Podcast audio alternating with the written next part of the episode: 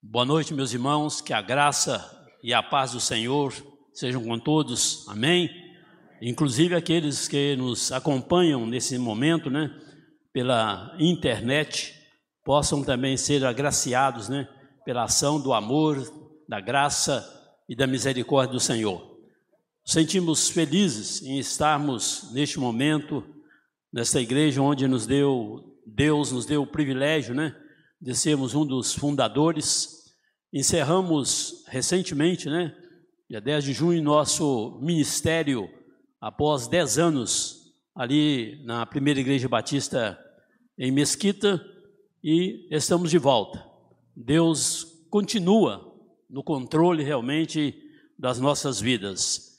E queremos realmente é, realizar algo né, que possa ser controlado e totalmente direcionado pelo Senhor.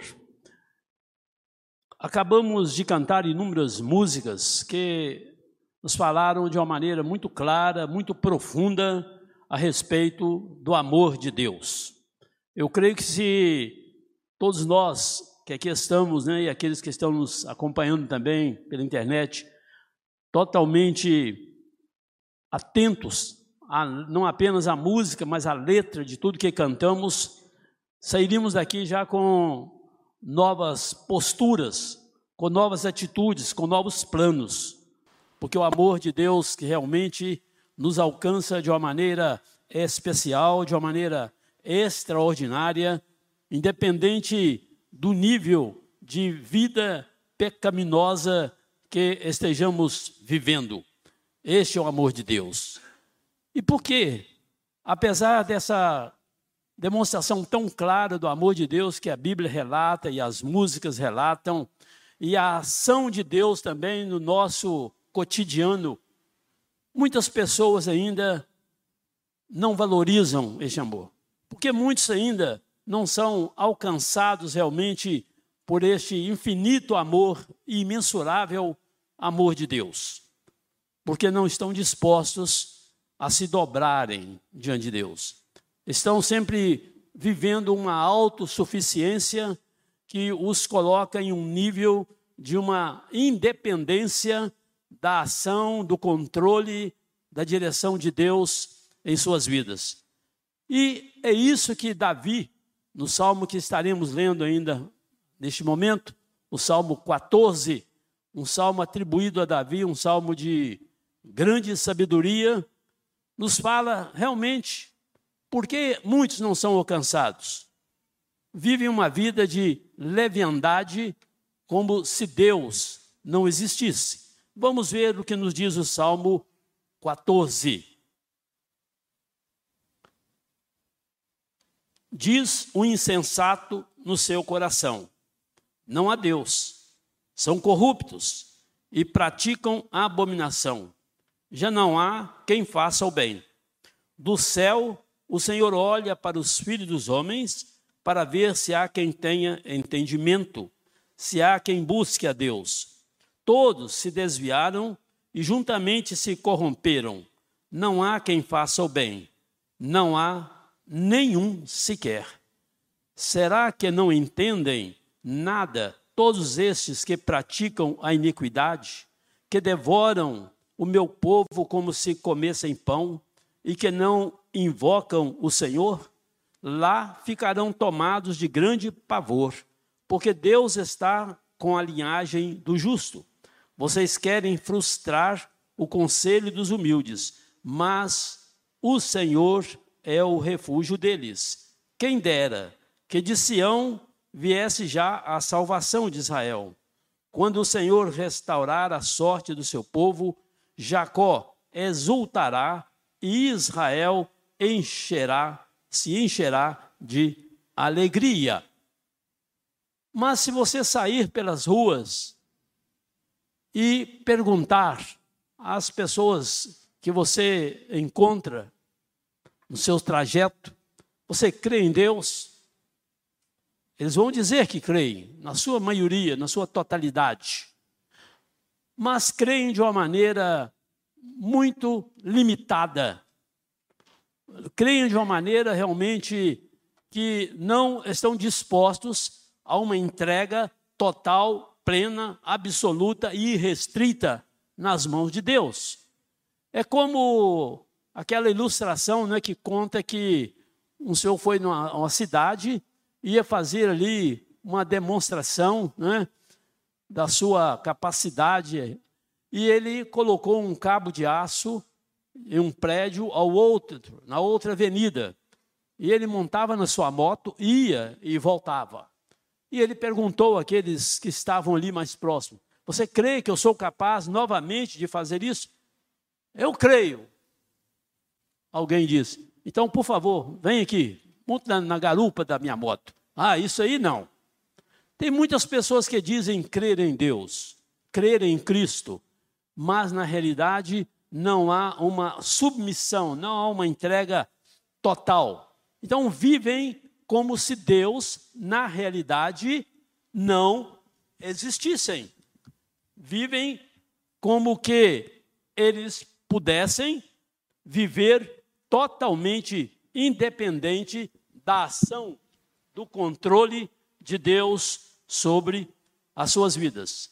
No verso primeiro que nós lemos neste salmo, fala justamente a respeito de quê? Do insensato ou nécio, que é a mesma coisa, sinônimo.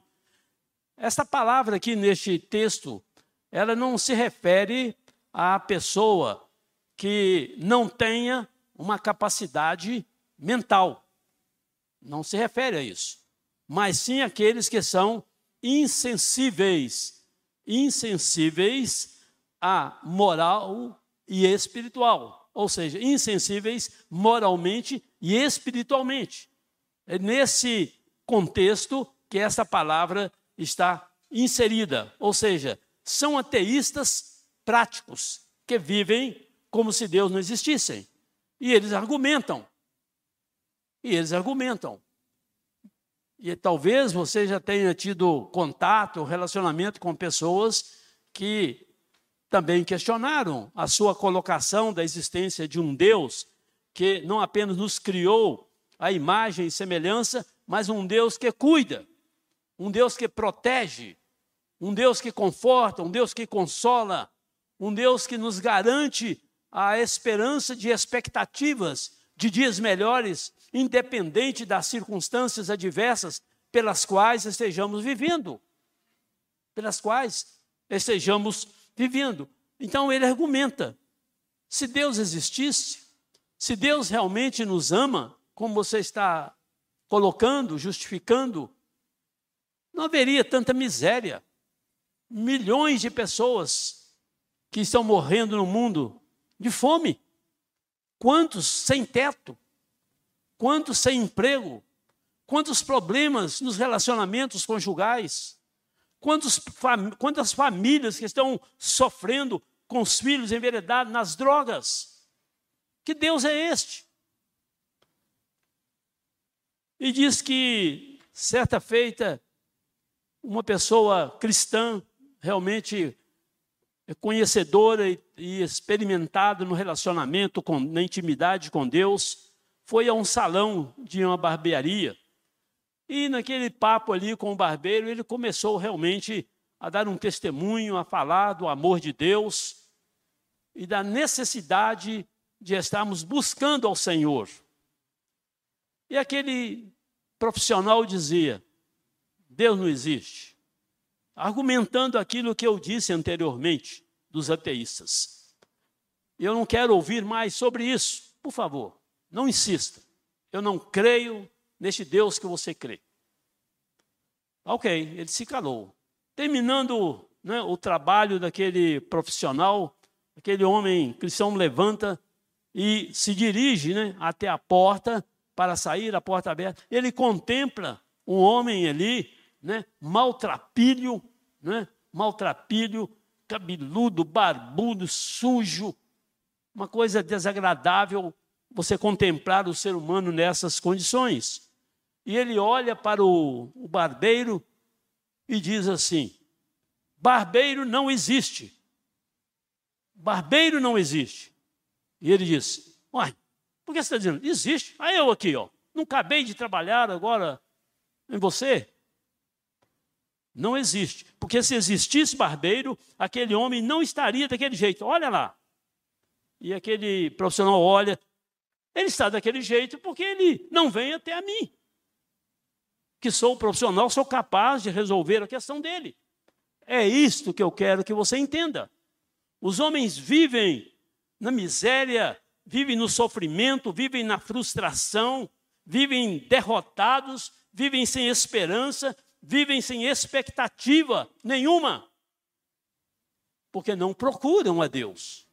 Porque não procuram a Deus. Então, procurou realmente mostrar a realidade. A Bíblia nos fala realmente que os necios são perversos, são ignorantes, não conhecem a verdade. E muitas vezes as pessoas olham para si mesmo, para dentro de si, e concluem, né? Concluem que são incapazes de serem aceitos, de serem recebidos, de serem perdoados por Deus. Tal é o nível de pecaminosidade que vivem. Não compreendem a intenção, né, a grandiosidade, assim dizendo melhor, do amor de Deus. Do amor de Deus. E com isso, eles permanecem realmente longe daquilo que Deus espera da vida dele, que é um, manter um relacionamento como era o objetivo de Deus desde o jardim do Éden. Desde o jardim do Éden. Este é o propósito de Deus para conosco, seres humanos. Então, aqueles que têm o conhecimento, que se humilham diante de Deus, são encontrados por Ele. É um Deus que realmente nos encontra. É um Deus que está sempre, como diz Isaías, de braços abertos, de ouvidos atentos. Seus braços estão encolhidos, seus ouvidos não estão entupidos, não estão impedidos de ouvir o clamor daqueles que são humildes em reconhecer a sua natureza pecaminosa, reconhecer as suas fragilidades, reconhecer realmente as suas limitações humanas e buscar ao Senhor. Como o próprio Isaías diz, enquanto é tempo. Invocar o Senhor enquanto é tempo, enquanto se pode achar. A Bíblia nos diz que a nossa vida, começando lá pelo próprio Tiago, é como um vapor que aparece no ar por um pouco e desaparece. É como a sombra que passa. É como o conto ligeiro. Hoje, aqui, é agora. Hoje é o momento. Hoje é a grande oportunidade que aqueles que aqui se encontram, que porventura ainda não encontraram este Deus, que o olham de uma maneira tão distante, tão insensível ao seu problema, à sua necessidade. Hoje é a oportunidade de você se quedar diante dele e dizer: Senhor, eu estou aqui, eu preciso de ti, e você será altamente e imediatamente alcançado pela sua graça e pela sua misericórdia. Amém? Será alcançado. Essa é a prova realmente do grande amor de Deus.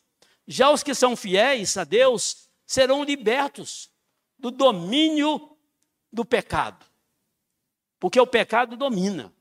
O pecado realmente nos escraviza.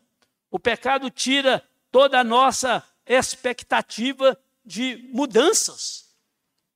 Faz com que nós venhamos olhar para dentro de nós e nos vemos como pessoas impotentes, incapazes de sermos trabalhados, de sermos restaurados, de sermos libertos de algo que nos domina, que nos escraviza. Um vício, um mau hábito, qualquer atitude que vai de encontro realmente à vontade de Deus mas o poder de Deus é capaz de nos transformar. Jesus, ele mesmo assim se expressou: todo o poder me é dado no céu e na terra.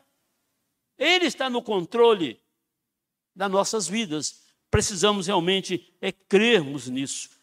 E quando nós, e quando você passa a se entregar a Ele, Ele não apenas vai te dar uma nova vida, como Paulo diz, você não apenas se tornará uma nova criatura, mas ele vai apontar o caminho, o norte, vai te dar realmente uma direção em que você passará a encontrar segurança, paz, esperança e mais do que isso, a vida eterna, a certeza de que ao partir para a eternidade, você estará se encontrando com o próprio Cristo e conviver com Ele eternamente.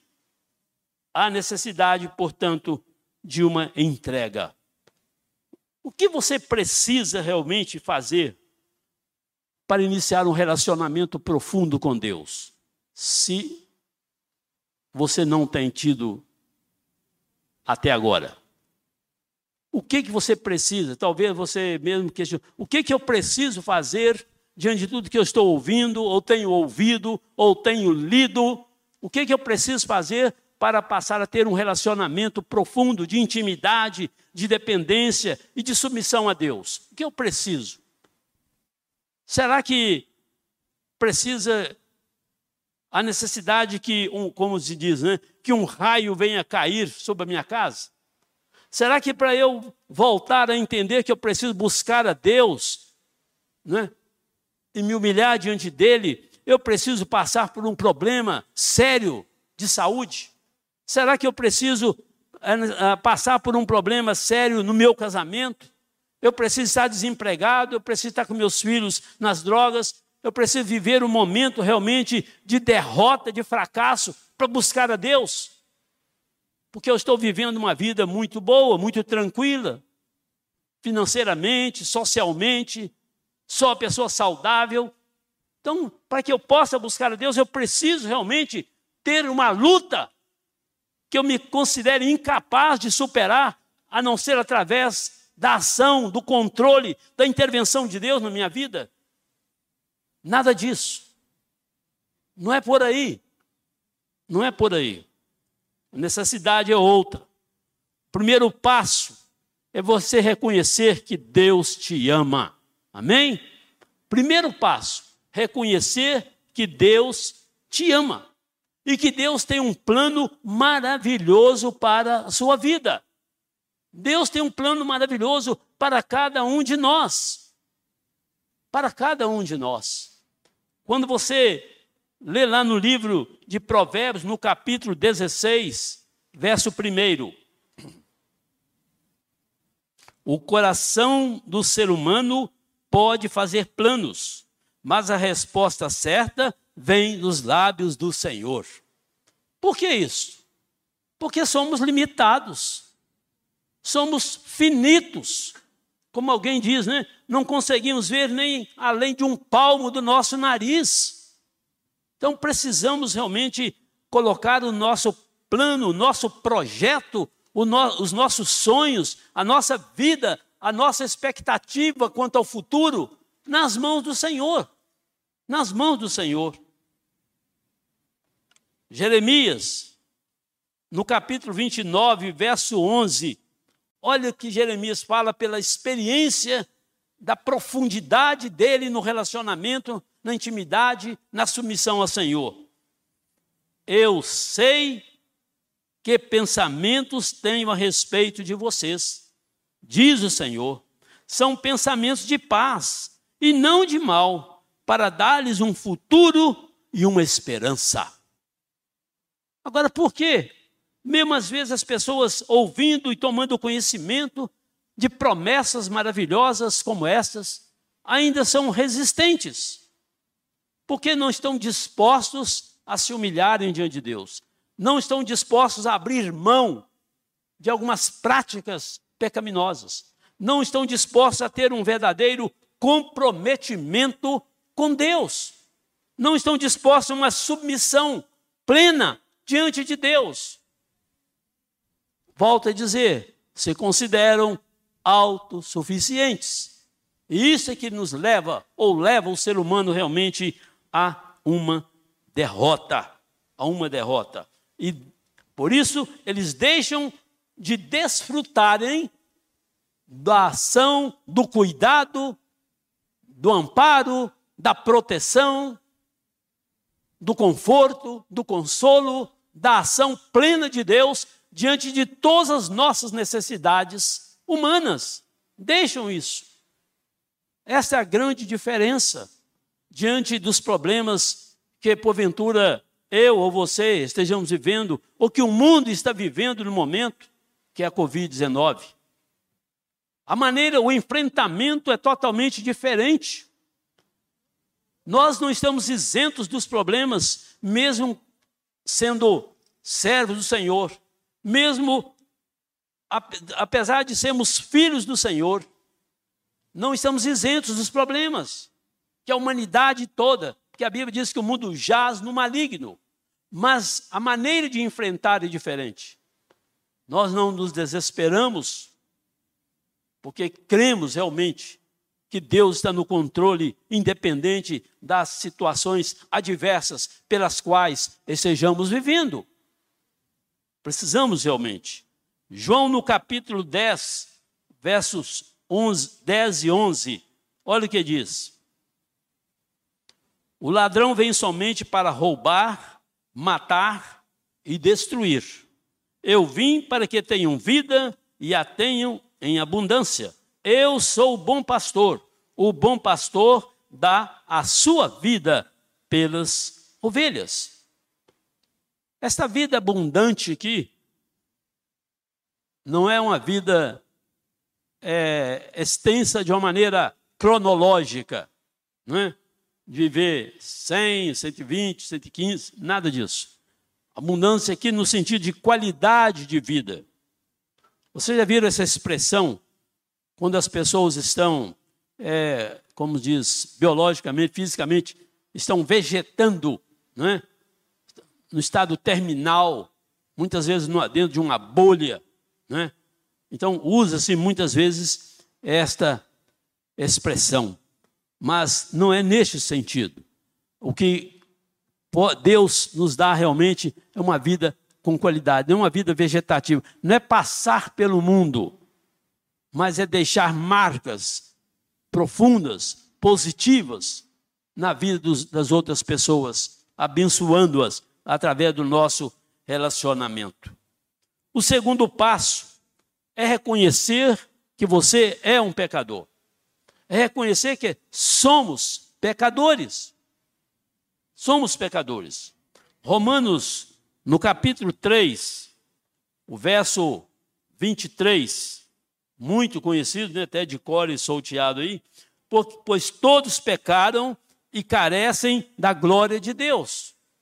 Todos somos carentes do amor de Deus, do cuidado de Deus, do controle, da ação de Deus sobre as nossas vidas. Porque somos realmente finitos, somos limitados. E se não, e se tentarmos viver por nós mesmos, em função dos nossos próprios conceitos, em função dos nossos próprios valores, em função daquilo que consideramos certo ou errado pela nossa própria consciência, que na maioria das vezes, sem o relacionamento com Deus, ela é cauterizada, insensível àquilo que é certo ou errado, aquilo que é sacro ou profano, aquilo que realmente é carnal ou espiritual. Ou espiritual.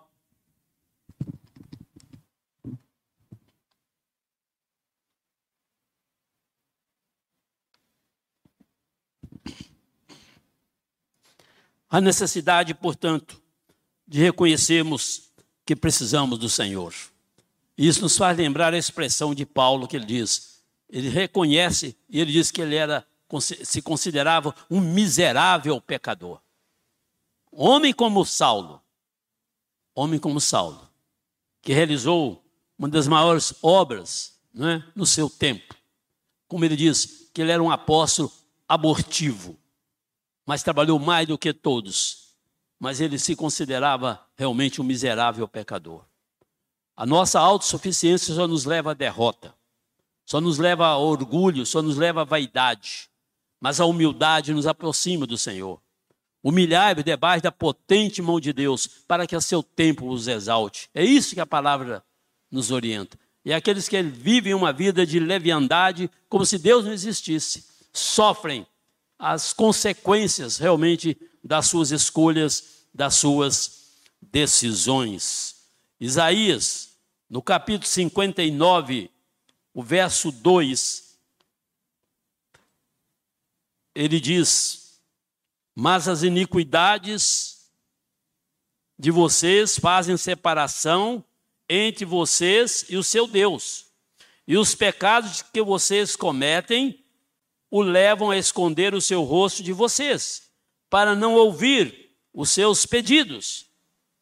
Mas interessante que a Bíblia nos diz também, eu creio que eu fiz citação disso no início, que Deus não leva em conta o tempo da nossa ignorância, da nossa falta de conhecimento a respeito do que Ele é e da sua disposição em estar no controle da nossa vida, com o objetivo tão somente de nos abençoar, de nos fazer pessoas realizadas humanamente, mas acima de tudo, espiritualmente.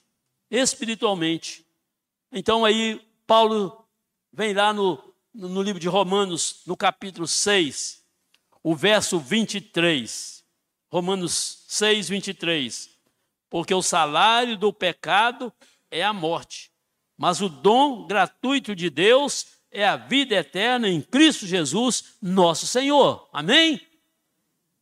O salário do pecado é aquilo que você recebe, né? você trabalha você recebe um salário digno, de acordo com a sua atitude profissional, com o seu trabalho, com a sua dedicação. E na área espiritual, o salário do pecado é a morte. E é pior do que nem apenas a morte física, não. Esse é o mínimo, é a morte espiritual, é a separação eterna de Deus. É a separação eterna de Deus.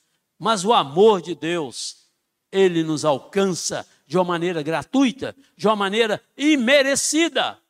A cada um daqueles que reconhecem realmente, como eu disse anteriormente, que se humilhem, humilham diante dele será alcançado por Ele, será achado pela ação do amor, da graça e da misericórdia realmente do Senhor.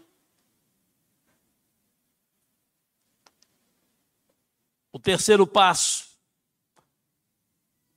diz o seguinte: é crer que Jesus morreu em nosso lugar para nos reconciliar com Deus apesar de não sermos merecedores em virtude da nossa natureza pecaminosa.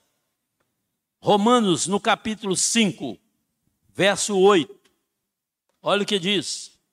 Eu, eu leio porque aqui a, a, a revisão aqui é diferente do que a gente está acostumado, então muitos versículos realmente é, eu leio aqui para poder ficar bem claro e aquilo que os irmãos estão acompanhando aí também no telão. Romanos 5,8. Mas Deus prova o seu amor para conosco pelo fato de Cristo ter morrido por nós quando ainda éramos pecadores. Foi feita menção desse texto, inclusive, no momento dos cânticos, dos cânticos, dos louvores que tivemos. Então, o amor de Deus, ainda que sejamos pecadores, ele nos alcança. E ele te alcança também, se você permitir se você realmente deixar que ele age, que ele trabalhe realmente na sua vida. Ele morreu. Se Cristo morreu, e se ele permanecesse ali no túmulo, nada de extraordinário, nada de especial, nenhuma oportunidade haveria de nos reconciliarmos com Deus. Mas ele ressuscitou. Aleluia, ele ressuscitou. Amém? É isso que Paulo fala. Se Cristo não ressuscitou, é vã a nossa pregação e também a nossa fé.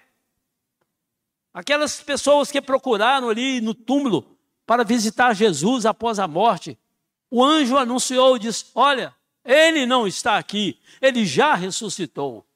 E a ressurreição de Cristo é que nos garante a eternidade, é que nos garante a salvação, é que nos garante realmente a expectativa, a esperança e a certeza de que todos aqueles que se entregarem a Ele, crerem nele, confiarem nele como único e suficiente Salvador, têm a salvação garantida. É isso que João expressa no capítulo 3. Aquele que crê em mim tem a vida eterna.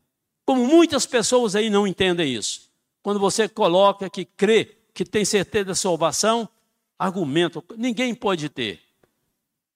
Temos sim, não pelos nossos méritos, não pelas nossas virtudes, não pelas qualidades que temos, não pela, pelo nosso caráter, mas sim tão somente pela graça, pela misericórdia de Deus para com aqueles que nele creem. Podemos sim, porque é promessa de quem não mente e de quem não muda, que é o próprio Deus, que é o próprio Deus. 1 Coríntios, no capítulo 15, versos 3 a 6,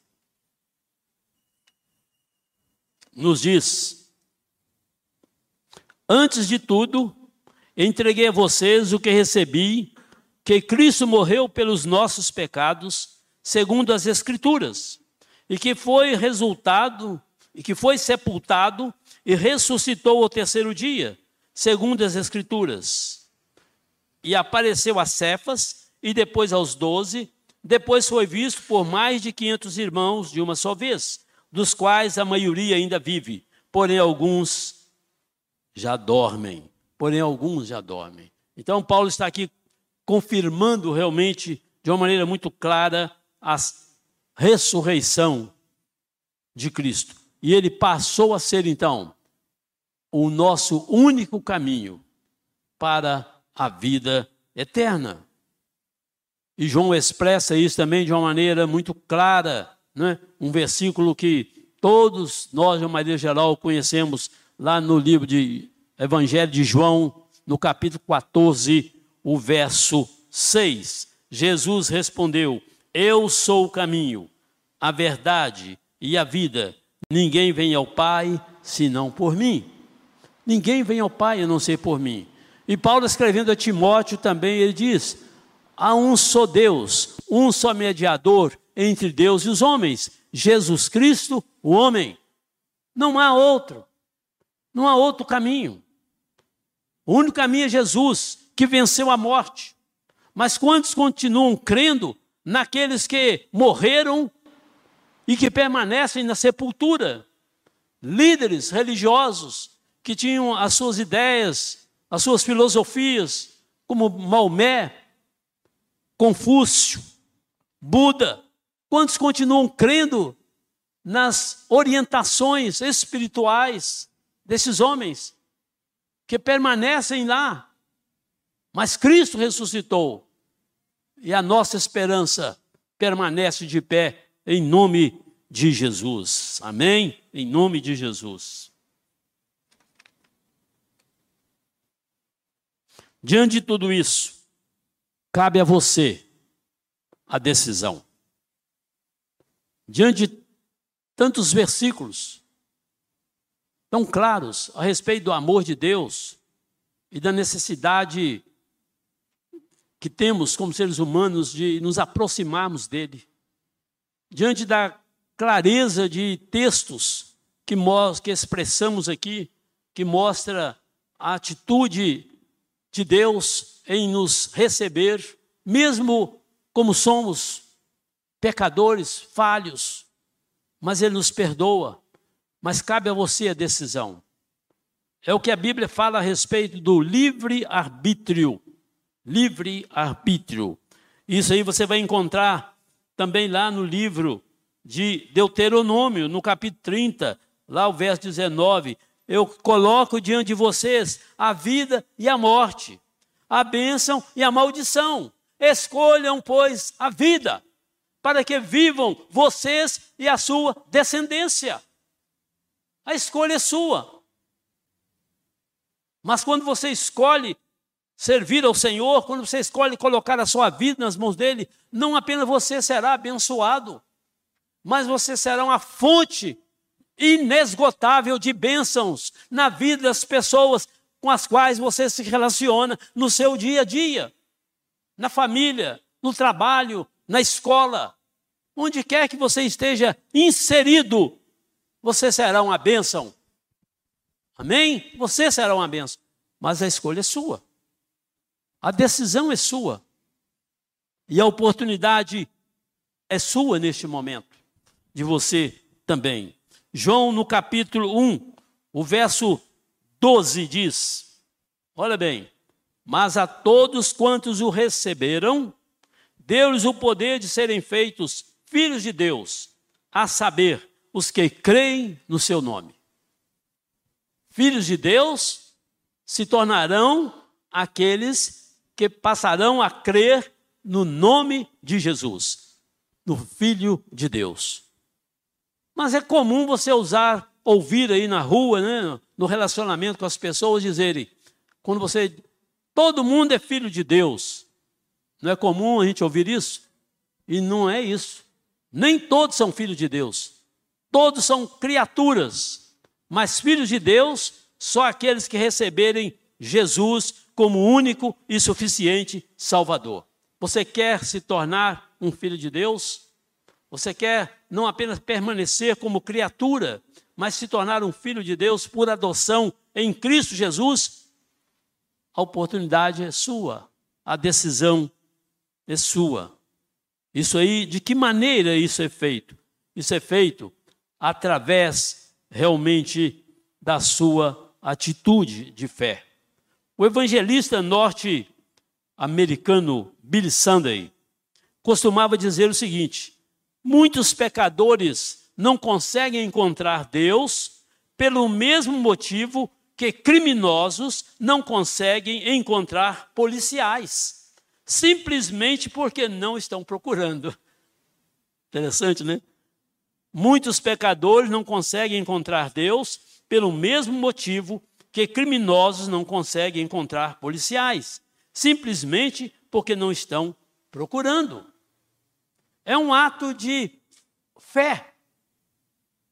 É o que diz o salmista no Salmo 37. Entrega o teu caminho ao Senhor, confia nele.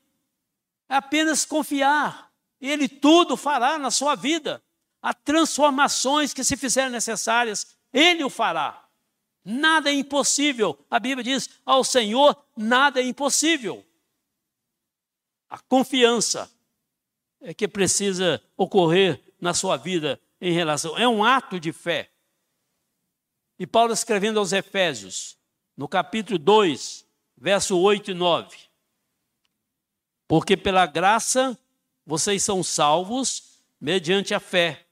Isso não vem de vocês, é dom de Deus não das obras, para que ninguém se glorie. Para que ninguém se glorie. Você precisa é buscar ao Senhor. Buscar enquanto é tempo.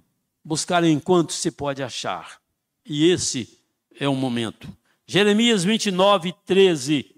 Vocês me buscarão e me acharão quando me buscarem de todo o coração. Vocês me encontrarão quando me buscarem de todo o coração. Mas é preciso reconhecer que você é pecador, como eu sou, mas que precisa da ação, da intervenção do Senhor na sua vida. Mateus, no capítulo 10, verso 32 e 33 diz: Portanto, qualquer que me confessar diante dos homens, eu confessarei diante do meu Pai que está nos céus. Mas qualquer que me negar diante dos homens, eu o negarei diante do meu Pai que está nos céus.